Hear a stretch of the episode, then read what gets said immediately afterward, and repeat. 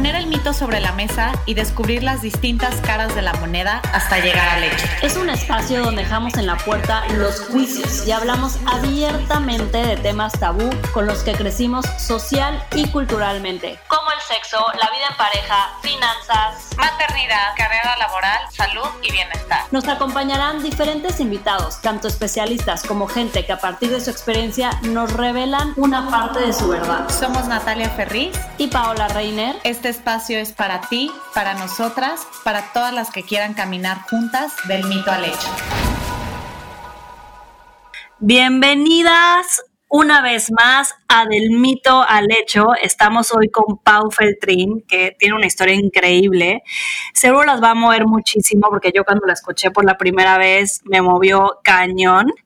Pau es una persona que me encanta, siempre todo lo que habla como que aborda ciertos temas y los aborda de una manera, ahorita se van a dar cuenta cuando empieza a hablar, o sea, lo explica con una paz, con una sensatez, que todo te va cayendo como varios veintes y empiezas como, wow, sí, tienes razón, porque no lo había pensado así. Entonces, eh, yo creo que este capítulo nos va a llenar muchísimo. Eh, Pau y yo conectamos todavía aún más recientemente porque hicimos un proyecto increíble, no sé si lo vieron por ahí, pero cuando arrancó todo este tema de la pandemia, que se llama Heart Movement, donde tratábamos de juntar a la mayor cantidad de personas meditando al mismo tiempo para transmitir pues una energía positiva, este, todos como meditando al mismo tiempo. Fue un proyecto que la verdad disfruté muchísimo de manera personal, fue algo muy lindo, sobre todo en un momento tan lleno de tanta incertidumbre que vivimos al principio de esta pandemia y bueno, que seguimos obviamente viviendo. Y bueno, cuando quise arrancar del mito al hecho, también fue Pau la que me dio algunos tips de cómo arrancar tu propio podcast, porque no teníamos idea, Nati y yo. Justamente estábamos hablando ahorita fuera del aire que nos introdujo a esta plataforma de Zencaster, que es donde grabamos todo. Y bueno, ella también justo acaba de arrancar su podcast unos meses antes que nosotras, que se llama Aha Moments. Si no lo han escuchado, se lo súper, súper recomiendo, es buenísimo. Y pues bueno, hablando un poquito más de Pau, Pau es una amante de la vida, de conectar, de compartir, pero ante todo es una mujer curiosa, siempre cuestionando todo en el ámbito profesional, tiene más de 20 años de experiencia en comunicaciones y marketing.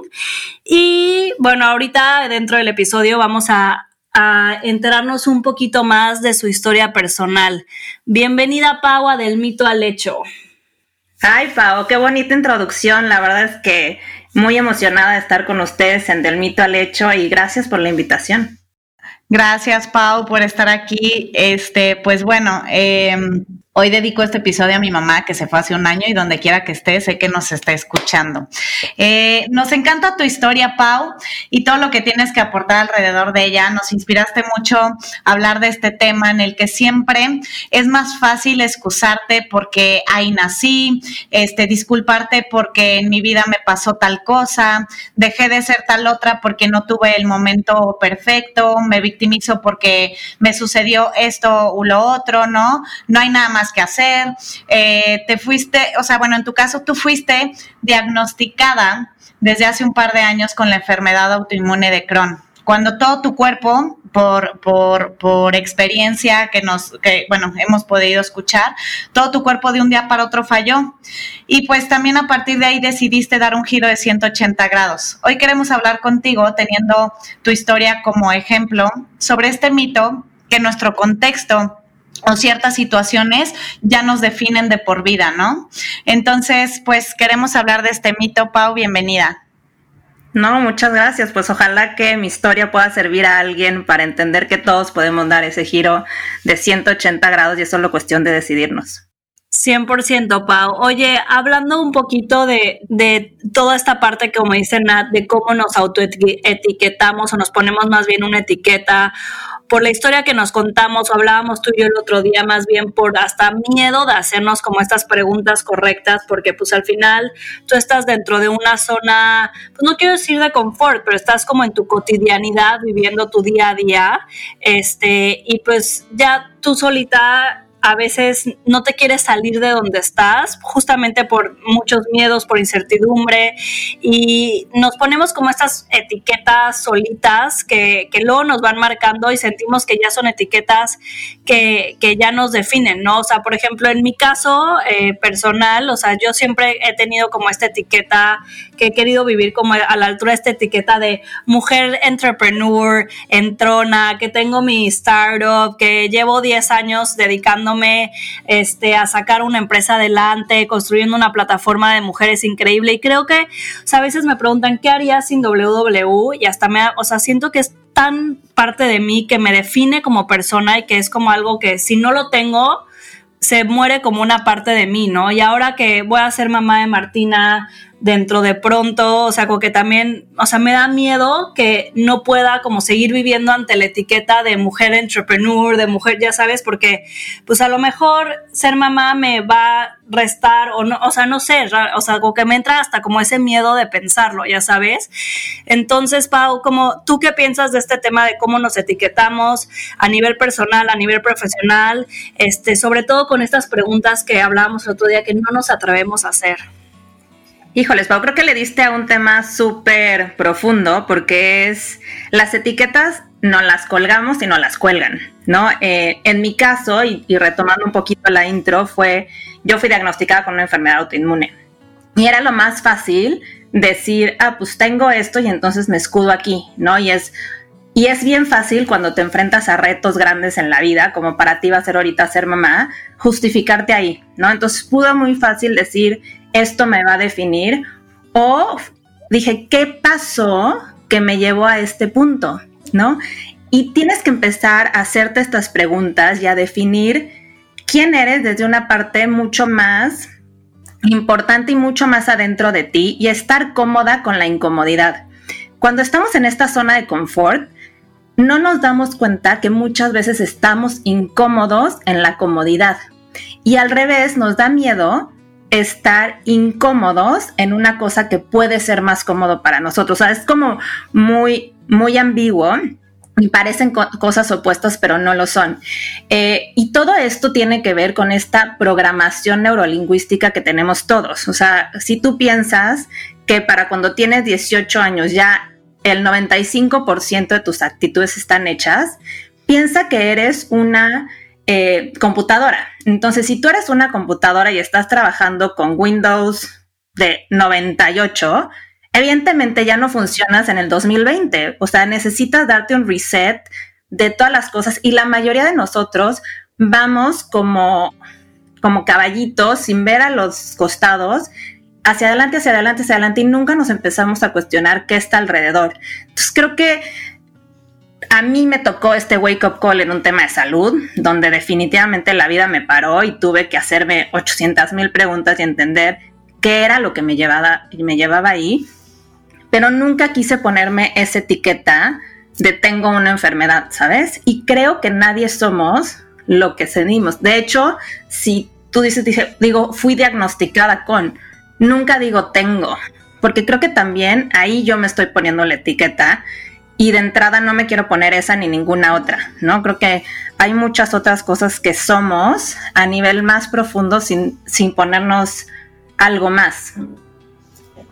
Sí, completamente, completamente de acuerdo. De hecho, bueno, escuchábamos eh, a una psicóloga hace poco, Pau y yo, donde decía que desde que eres niño, o sea, como que no le puedes decir, por ejemplo, a, a, tu hijo, ¿no? O sea, si te miente, este, decirle como, eres un mentiroso, más bien es, me estás diciendo una mentira, porque si no ya lo estás autoetiquetando desde, desde temprana edad de que es un mentiroso y, y tenemos que empezar como a cambiar, ¿no? E, esa forma muchas veces como de comunicarnos, ¿no? También la importancia de de cómo le ponemos a los demás las etiquetas, ¿no, Pau? O sea, por un lado autoetiquetarte, por otro lado, cómo todos somos parte de ese problema en el cual a veces consciente, a veces inconscientemente vamos poniendo etiquetas, ¿no? Eh, puede ser para algo Mm, que consideramos bueno, pero también a lo mejor muchas veces para algo que puede ser no con un, no con un como buen fin, ¿no? Y empezamos a clasificarlos este por eh, alguna, como tú dices, por alguna enfermedad, por una situación económica, por un, incluso por un logro, este, por muchísimas variantes, ¿no? Le, le, le platicaba a Pau que yo cuando nací, mis papás, con todo el amor del mundo, con todo el amor del mundo, estoy segura. Yo eh, nací de 25 semanas, fui una bebé muy prematura y un año lucharon por mi vida mis papás, ¿no? Entonces, desde chiquita, ellos, con todo el amor, me empezaron a poner esta etiqueta de eres una luchadora, eres una guerrera, vas a llegar a hacer algo grandísimo. Mi mamá me decía que iba a ser la primera papa mujer y bueno, desde el amor me, me, me, me, empezaban a dar como estos mensajes, ¿no? Que hoy a mis treinta y pico, eh, de alguna otra manera, claro que me han construido por un lado positivo, pero por otro de repente digo, ya no quiero estar luchando contra el mundo porque yo sigo con esa etiqueta, ¿no? De que tienes que luchar, tienes que, eres una guerrera, tú puedes contra todo. Y ha sido una etiqueta que me ha costado muchísimo trabajo como, como eliminarla, ¿no? Y, y, a veces no nos damos cuenta que, que todos somos parte de, esa misma dinámica en la cual incluso como lo hicieron mis papás con, conmigo, como muchos ejemplos que digo, ahorita ya también nos platicarás, Pau, pero, pero lo puedes hacer desde el amor, pero sigue siendo una etiqueta, ¿no?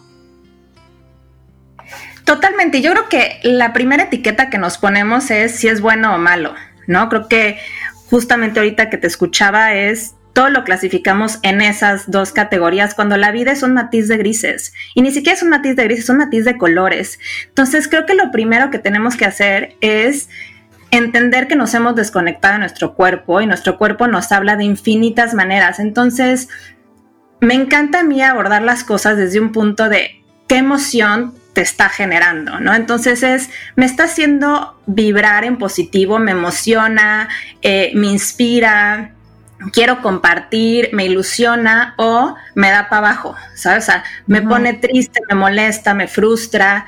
Entonces creo que cuando lo empiezas a abordar desde ahí y luego ese es en un tema personal, ¿no? D ¿Dónde me ubico yo a partir de cómo me siento? Porque hay, hay muchísimas cosas que a lo mejor en el inconsciente colectivo o en esta cultura en la que vivimos está bien visto, ¿no? Entre, entre comillas, pero no te hace sentir bien, entonces para ti no está bien. Entonces, ¿por qué tienes que seguir con ese camino, con esa etiqueta? Creo que es cómo nos sentimos y a partir de ahí, donde yo sé dónde estoy parada y donde estoy plena conmigo, puedo entonces ser empática y entender al otro. Muchísimas veces, y si lo piensas, cuando algo te ofende mucho, cuando algo te duele o cuando algo te está haciendo vibrar extraño, es que algo está resonando contigo. Entonces, a veces recibes un correo de alguien en, el trabajo o de algún amigo o algo y estás así como súper sacado de onda, algo adentro de ti no, no te está vibrando bien y de pronto te das cuenta que ofendió una vibra muy sensible de ti y ni siquiera la intención de la otra persona viene de ahí, ¿no? O sea, creo que el empezar a ser empáticos de verdad es entender dónde está la otra persona y a partir de ahí, entonces reflejarlo contigo misma y entender si te está chocando por un tema muy personal, ¿no? O sea, como tú estabas diciendo ahorita, ¿no? Pues mis papás me pusieron este tema, estoy la guerrera, la luchadora, puedo con todo y neta, a lo mejor tú no quieres con todo, ¿sabes? Pero ya lo trabajaste, ya dijiste, güey, lo hicieron desde un lugar súper bondadoso, de súper amor, pero ¿qué crees? Sí puedo con muchas cosas, pero con eso no. O sea, la primera papa mujer ya no fui. Entonces, creo que si abordas desde cuál es tu intención y entender cuál es la intención de la otra persona, te das cuenta que la mayoría de las veces las intenciones son buenas, pero es que lo ponemos en ciertas cajas que queremos que justamente entre dentro de una fórmula o desde un cuadrado, ¿no? O sea, si soy un círculo, uy, no va a caber, ¿sabes? O sea, no hay forma. Entonces, puedes convivir muy bien con un círculo, con un cuadrado, con un triángulo, con muchas formas, si tratas de sentirte cuadrado cuando eres círculo, ¿sabes? Claro. Sí, tiene que ver con esta parte de que es tan difícil, ¿no? De, fluir y, la, y esa parte de fluir es la capacidad que tengamos de adaptarnos, ¿no? Bien lo dicen y, y con lo que estamos viviendo hoy en día, ¿no? Creo que más que nunca queda eso que, que, estás diciendo, ¿no? Y, y Pau, por ejemplo, cuando tú, cuando la vida te dice tienes que ser círculo, pero eres cuadrado en ese momento y tienes que, entrar en esta adaptabilidad. Eh, me gustaría saber cómo tú abordaste esta parte cuando te diagnostican, porque pues no creo que sea así tan fácil que te diagnostican y, ah, la vida me está pidiendo hacer un círculo, en este momento voy a hacer un círculo. ¿Cómo fue para ti como ese proceso en el que te cae un balde de agua fría, así como a muchos hoy en día diferentes circunstancias, y cómo ha sido esa parte de, de seguir fluyendo con la vida, ¿no? Híjole, la verdad es que creo que lo más difícil es entender que todo cambio implica sufrimiento. Y no tiene que ser un sufrimiento desgarrador, ¿sabes? O sea, todo el mundo a su nivel y a su proporción. Eh, pero definitivamente para cambiar tienes que estar dispuesto a pasar de una zona de confort y esa zona de confort a fuerzas te genera incomodidad y esa incomodidad puede venir pegada a un sufrimiento y hacerte preguntas que tenías miedo de hacerte o, verdades que no querías ver, ¿no? Entonces, eh, creo que lo más importante, a mí me ayuda muchísimo esta parte de estudiar y todo lo que es eh, neurociencias. Y creo que, como decía hace rato, ¿no? O sea, eres una computadora. Entonces, el 90% de cómo reaccionas está en tu subconsciente. Entonces, ¿cómo es la forma de traerlo al consciente? Entonces, no sé, por ejemplo, yo muchas cosas decía, yo la verdad es que no sé por qué, o sea, mi, mente estaba programada para ver lo malo de las cosas. Entonces, yo evidentemente soy súper perfeccionista y overachiever, entonces todo el tiempo me estaba preguntando cómo lo podía hacer mejor en lugar de festejarme y decir, güey, hice esta cosa increíble, tuve este alcance, ayudé a tantas personas, etcétera, decía, uy, me faltó ayudar a ese la, la, la, la, o esta cosita puede haber salido mejor. Entonces, ¿qué hice? Empecé a hacerlo consciente. Entonces, la primera, el siguiente proyecto que hice, dije, wow, voy a poner así ABC, todo lo que sí logré, en lugar de pensar en ese detallito que me faltó. Y es como si de pronto tuvieras que domar un caballo y ese caballo eres tú. Entonces, es un poco, por ejemplo, vas en el tráfico. Yo me acuerdo que me despertaba así, hacía todas mis cosas y luego iba a la oficina y el tráfico. Entonces yo llegaba a la oficina ya de mal humor, estresada porque se me había metido el taxista, porque no había respetado el carril, porque etcétera. Y entonces ya llegaba de malas. En cambio, dije, a ver, Pau, pera, o sea, empiezas a cambiar y ya empezaste tu mañana meditando y luego estás haciendo tu desayuno súper bien y llega la mañana y no, llegan las 8.50 y tu cuerpo bioquímicamente te pide que te estrese, te pide que te enojes porque es lo que conoce.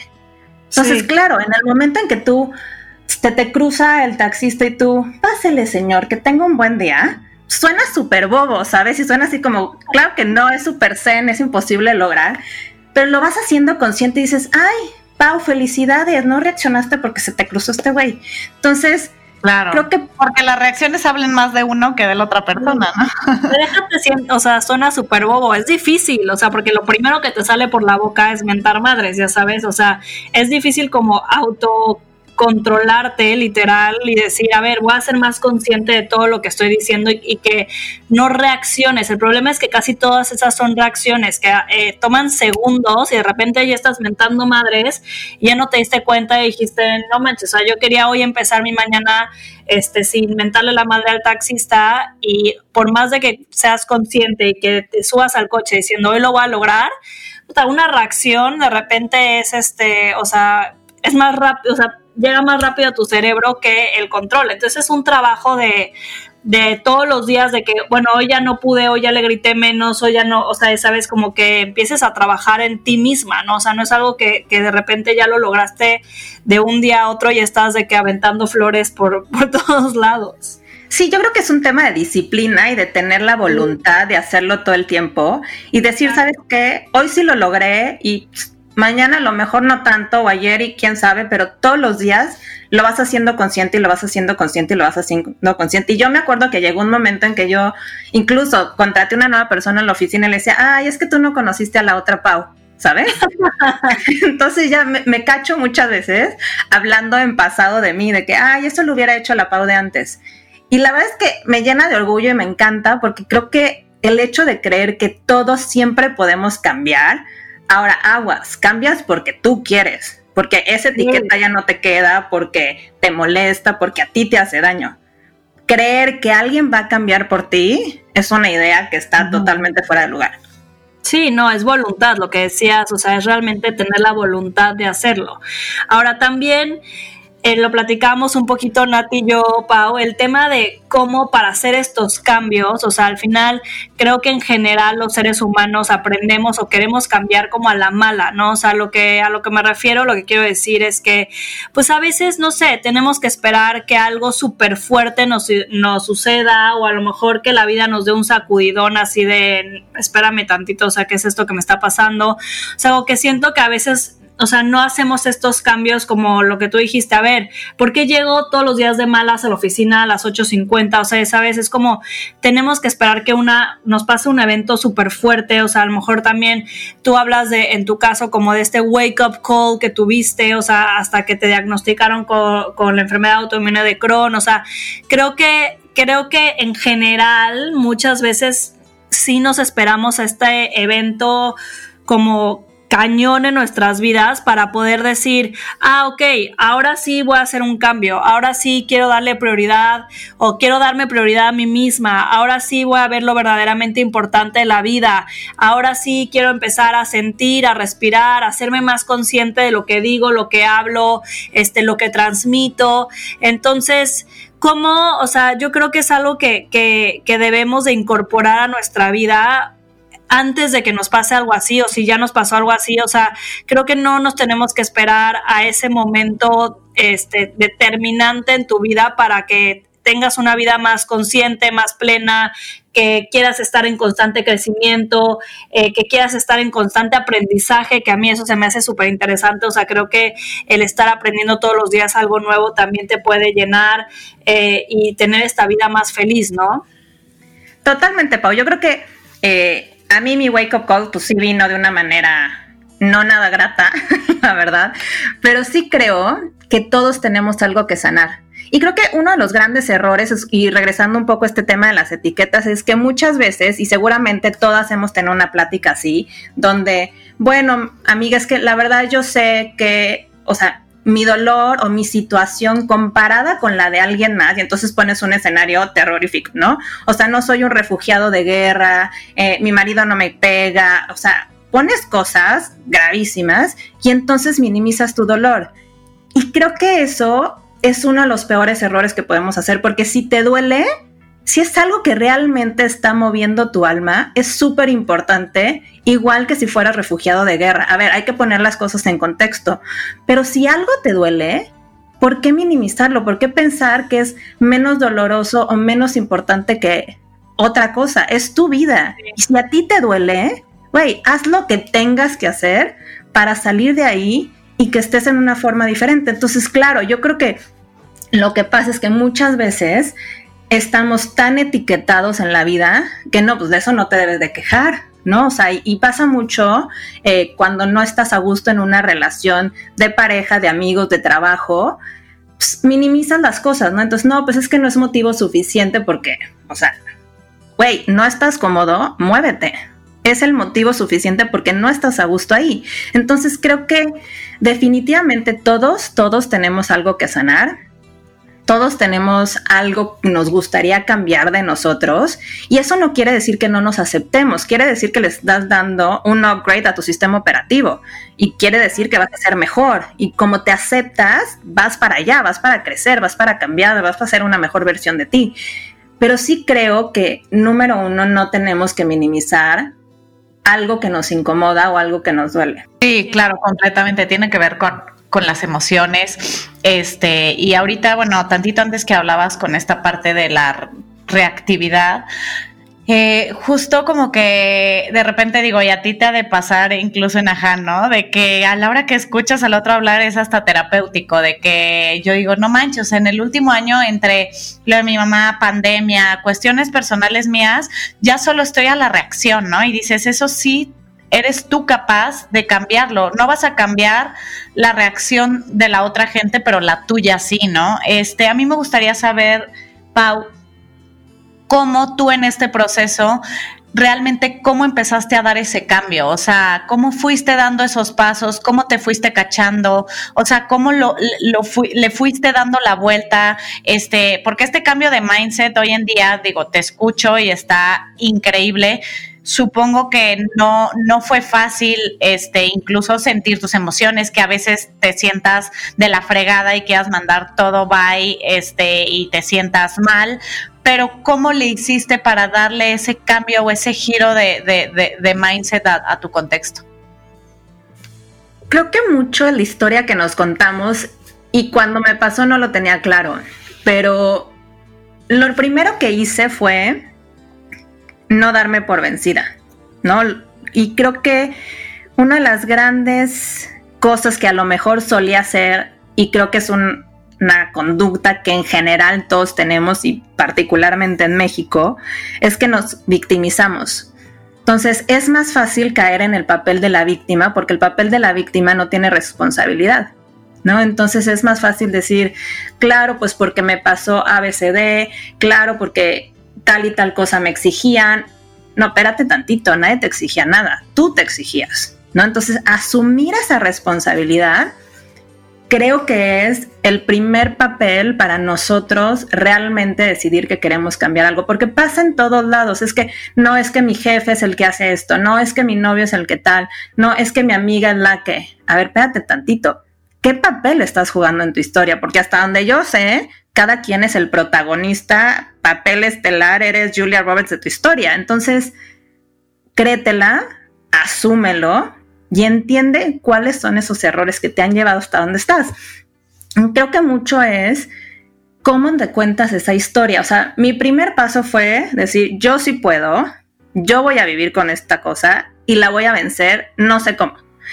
Y en esta época tenemos la gran fortuna de que hay infinidad de información a nuestro alcance. Entonces me puse a investigar y tuve miles de, de recursos y pues por eso también hace el podcast, porque esto lo quiero compartir, no me lo puedo quedar. Pero creo que ese fue el número uno, decir, yo soy responsable, ¿qué papel he jugado yo en llegar hasta aquí? ¿No? Y a partir de ahí, empezar a ser consciente, a ver, ¿cuál es la cosa que más me ha hecho daño mí en la historia que yo me he contado? Entonces, bueno, yo era súper exigente y me di cuenta que ese perfeccionismo que tenía estaba muy ligado a una inseguridad.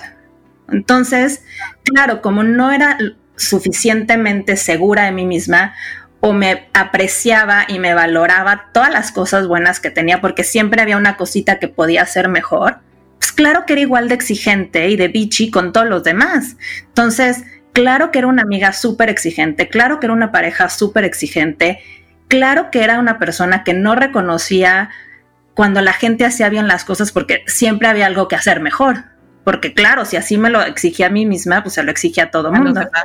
Entonces, es horrible. Entonces cuando dices, ay, espérame tantito, o sea, si yo a las otras personas veo que están haciendo cosas increíbles, pues me empecé a hablar bonito a mí, ¿no? Entonces era así como que, Pau, hoy pudiste vivir sin gluten, ¡yay! ¡Bravo! Lo logramos, ¿sabes? Un día, ¿sabes? Tipo como alcohólicos anónimos de un día a la vez. Claro. es un día a la vez en todo. A lo mejor eh, para ti es un día a la vez en criticar menos, ¿no? Dices, wow, hoy logré no hablar mal de esta chava de la oficina. ¡Woohoo! Lo logré, ¿sabes? Porque además te das cuenta que cuando tú emanas esa vibra, todo lo demás resuena a tu alrededor. Y creo que una de las cosas que es de lo más difícil cuando emprendes estos cambios chiquitos, grandes, que esa es otra cosa, yo creo que baby steps, o sea, no puedes decir, ¿sabes qué? Mañana voy a ser atleta olímpico, güey, empieza por pararte tres veces a la semana a hacer ejercicio, ¿sabes? Entonces creo que a veces nos ponemos metas súper altas y no nos damos cuenta que los pequeños pasos nos van a llevar ahí. Y creo que eso es súper importante para lograr cualquier cambio en tu vida.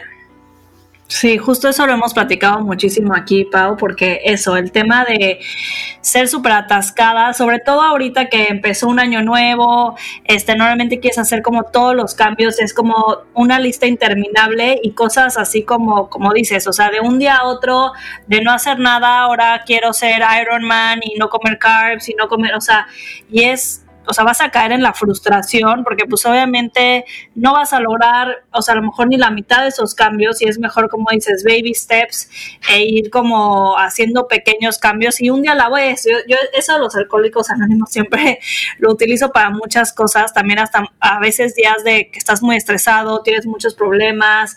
Eh, a mí me pasa mucho ahorita que ya casi es, es WW, que es en marzo. Eh, siempre digo, a ver, o sea, el día tiene ciertas horas, también no puedes resolver todo en un mismo día, ¿no? Entonces, ¿cuáles son esas cuatro o cinco cosas que puedes resolver hoy? Y mañana ves las siguientes, ¿no? Y pasado ves las que siguen, pero es como ir comiendo poquito a poquito y no hacer unas atascadas, porque al final, a largo plazo, pues eso nos va a llevar a justamente un momento de frustración y sentirnos a lo mejor en el fracaso o que no podemos. Y, creo que es súper, súper importante eh, esta parte que nos compartes, Pau, o sea, de, tu experiencia, de, de, cómo lograste como que primero hacer esta como introspección de, de de ti, o sea, de lo que estabas haciendo, cómo te estabas comportando. Este, ¿hay alguna otra cosa, Pau? O sea, porque yo te he escuchado muchísimo y te sigo y todo, pero algún tipo de hábito, alguna, o sea, un consejo, alguna otra herramienta que digas, esto también fue algo que me dio para arriba muchísimo y, lo quiero compartir, que creo que a lo mejor a, algunas mujeres que nos escuchan les puede servir.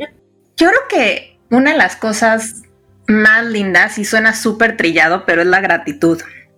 ¿No? Creo que agradecer todos los días lo que tenemos y de verdad que suena como, como, bah, ¿sabes? O como chiste o como, ay, es tan tonto. Creo que a veces nos complicamos, más bien, creo que siempre nos complicamos la vida y entonces cuando te dan un consejo sencillo es como, obvio no puede ser, ¿sabes? O sea, porque no, es como, por ejemplo, yo tomo jugo de apio todas las mañanas y todo el mundo sabe que tomo el jugo de apio. Entonces me preguntan, Pau, ¿cómo se toma? Y yo, jugo de apio. ¿Pero cómo? ¿Con qué? Le pones limón, espinacas, manzana, es un jugo verde, apio. Oye, pero entonces a, tal hora y no sé qué, apio, extractor apio, ¿sabes? Maravilloso, a mí me funciona. Entonces a veces les das un consejo sencillo y es como ahorita la gratitud. A veces es, quieres agradecer grandes cosas, ¿no? Es como decir, voy a agradecer en tu caso que ya está WW. Esto completo, ya lo terminamos. Celebra que hoy tienes un día maravilloso, celebra que hoy no hace tanto frío, celebra que hoy tienes una casa, que tienes a tu familia, que tienes salud. Entonces, cuando empiezas a darte cuenta que vives en abundancia y no en carencia, porque todos vivimos en abundancia cuando decidimos poner nuestros ojos en lo que sí tenemos y no en lo que nos hace falta. Y creo que eso es súper valioso porque así tú empiezas a resonar. Y creo que una de las grandes cosas que tenemos que asumir es que cuando tú empiezas a cambiar, todo alrededor de ti empieza a cambiar, pero eso también quiere decir que puedes perder muchas cosas, porque de entrada estás perdiendo a la persona que tú solías ser. ¿Por qué? Porque le estás dando un, upgrade a tu vida. O sea, si tú quieres tener, no sé, ahorita, tomar mejores fotos y poder tener conectividad en todos lados y demás, pues necesitas un super smartphone. Entonces no puedes tener tu celular de la prepa que solo mandaba mensajes de texto igual tú, pero entonces ya no puedes ser esa persona y ya no puedes estar con ellos. Entonces, claro que perdí amigos, claro que perdí muchas cosas y no sabes la cantidad de gente que realmente de valor ya tengo en mi vida porque dejé de resonar con esas personas y con esas actividades y con esas actitudes que ya no quiero ser. Y eso empezó porque empecé a agradecer, a dejar de criticar. Entonces, yo te diría un paso a la vez, selecciona cuál es esa cosa que más te molesta de ti y empieza a ver cómo la traes a la luz. Y traerla a la luz es, si eres súper criticón, ay, me di cuenta que critiqué chin, ¿sabes? Y sabes qué, si pasas todo un día sin criticar, te va a dar una ansiedad que te mueres porque está súper habituado, ¿sabes? O sea, le gusta criticar y te va a pedir que critiques. Entonces, es decir, perro, tranquilo, o sea, como, ya sabes, estás entrenando a tu caballo, estás entrenando al perro, es así de, hey, aguas, tranquilo, quieto, estate, yo voy a seguir. Sigues con tu vida y te vuelve a regresar el quiero criticar. Claro, tienes ganas de criticar, entonces lo vuelves a detectar y perro, quieto, tranquilo, tú no me dominas. Y sigues. Y cada vez que te viene, te imaginas ese perro que lo estás domesticando y ese perro eres tú, ¿no? Entonces, cuando el perro ya está todo bien, pues le mueves la colita al perro y lo consientes y lo tratas bien, pero te tienes que ir domando a ti mismo. Sí, claro, sí, sí, sí, completamente. Y como dices, empezar por una cosa, de repente nos autoexigimos, este, 800 cosas que terminamos sin hacer una y también muchas de las otras veces a lo mejor las otras 799 vienen de uno, o sea, de a lo mejor lo que te está reflejando la gente para estar criticando, ¿no? O en mi caso para estar sobre reaccionando, este, o pensando como cosas, este, en lugar de enfocarnos en lo bueno, enfocándonos en lo malo, pero con que empecemos con una, con una, con una, con una. Y creo que en, ahorita que vamos a pasar nuestra dinámica de, de, mitos, Pau, me quedo muchísimo. Creo que soy de esas personas, en serio, que cree firmemente que no somos víctimas de nuestro contexto. O sea, esta parte de nada más decir, aquí, aquí crecí, aquí sucedió, me, este, pasó esto, eh, caminé por aquí y entonces ya estoy predeterminado. La verdad es que me parece una forma muy corta y muy como caballo a este de ver solo una parte de, de, la vida que es inmensa, ¿no? Entonces, Pau, nos vamos ya a nuestra dinámica de mitos. Si ya has escuchado el mito al hecho, sabrás que al final cerramos con un par de mitos que preparamos especialmente para ti, donde a lo mejor eh, son una parte de verdad o a lo mejor dices, no, para nada, no me cuadra por esto y esto y esto. Y entonces puedes, siéntete libre de, desarrollar lo que tú quieras y pues nos encantaría que nos platicaras, por ejemplo, este primer mito y hablando de este wake up call, existe esta parte de, pues sí, como de, de leyenda en la que de repente mucha gente dice, ah, seguramente después de tu wake up call, todo, se, todo sucedió automáticamente o hizo que se resolviera automáticamente porque ya tuviste ese despertar. ¿Qué opinas de este mito? falso. O sea, si tuviera así un, ya sabes, botoncito de push the red button, así, falso. ¿Por qué? Porque es todos los días, ¿no? O sea, a mí me sigue costando trabajo, diario, ¿no? O sea, y es, y es una decisión de siempre y creo que lo más importante es tener disciplina más que cualquier otra cosa. O sea, mi cuerpo por treinta y pico años estuvo habituado a estresarse antes de las nueve de la mañana. Entonces, claro que yo entro en una fase de estrés pues puedo de volada caer ahí. Entonces yo sé que sí o sí tengo que meditar. Todas las mañanas a veces me gusta, a veces no me gusta, a veces quiero, a veces no quiero, pero sé que si medito, el resto de mi día va a ser más lindo. Pero es disciplina. A, veces medito una hora, a veces medito 10 minutos. Y a veces no medito nada y entonces digo, ah, bueno, también se vale darme un day off. Pero es como esta disciplina y esta voluntad que creo que ese es el paso más importante para cambiar. Si realmente algo quieres hacer, lo que sea en la vida, empiezas con la voluntad y la constancia. Yo me quedo mucho con eso, Pau, con el tema de la voluntad, porque hablábamos ahorita de esta parte de, bueno, ya me considero que soy una persona criticona, una persona lo que sea, como que realmente identificar qué es esa cosa que quiero cambiar, también está perro, ¿no? O sea, no es como que tan fácil de que tienes que hacer esta autoexploración para saber qué son estas cosas que puedes mejorar y es como verte a un espejo, como dices, o sea, el perro, el caballo, o sea, eres tú mismo, o sea, entonces se me hace muy fuerte como que realmente sí tienes que hacer un trabajo y querer también hasta como perdonarte y también aceptarte de que sí, soy una criticona o soy una aventada en esto o siempre le hablo mal a tal persona, pero hasta como darte cuenta que es ese cambio, o sea, es, voluntad de querer hacer algo, ¿no? Entonces yo me quedo mucho que, lo, repetí, lo, dijiste desde el principio del capítulo, lo hemos repetido mucho, es esta parte de, voluntad y de querer hacerlo porque no es fácil ir hacia adentro y, de, y encontrar estas cositas o estos demonios a los que nos queremos enfrentar y los que queremos cambiar, ¿no? Entonces... ¿Sabes qué, Pau? O sea, creo que también es un tema de cuáles son tus juicios. Yo hice un ejercicio increíble de Gabby Bernstein en su libro Judgment Detox. Hace un ejercicio de, de por qué son tus juicios, ¿no? Entonces, por ejemplo, no sé, en mi caso, ¿no? Para mí, las personas que son gorditas, bueno, antes pensaba eso porque ya hice mi Judgment Detox, no son bonitas, ¿no? O no tienen valor. Y todo esto muy marcado por la mercadotecnia que está allá afuera, ¿no? Entonces, es esto de, ah, bueno, entonces yo no puedo subir de peso porque entonces no valgo. ok, ¿de dónde viene esa creencia? No, pues la verdad es que desde chiquita siempre vi a mi mamá y a todos mis tías y a mi abuelita y así haciendo dietas. Entonces siempre tengo que estar a dieta, ¿sabes? Entonces cuando llegas al origen de yo creo que no valgo si subo de peso, güey, te das cuenta que hay un tema de valía y por eso criticas a las mujeres que son gordas o a las que son muy flacas.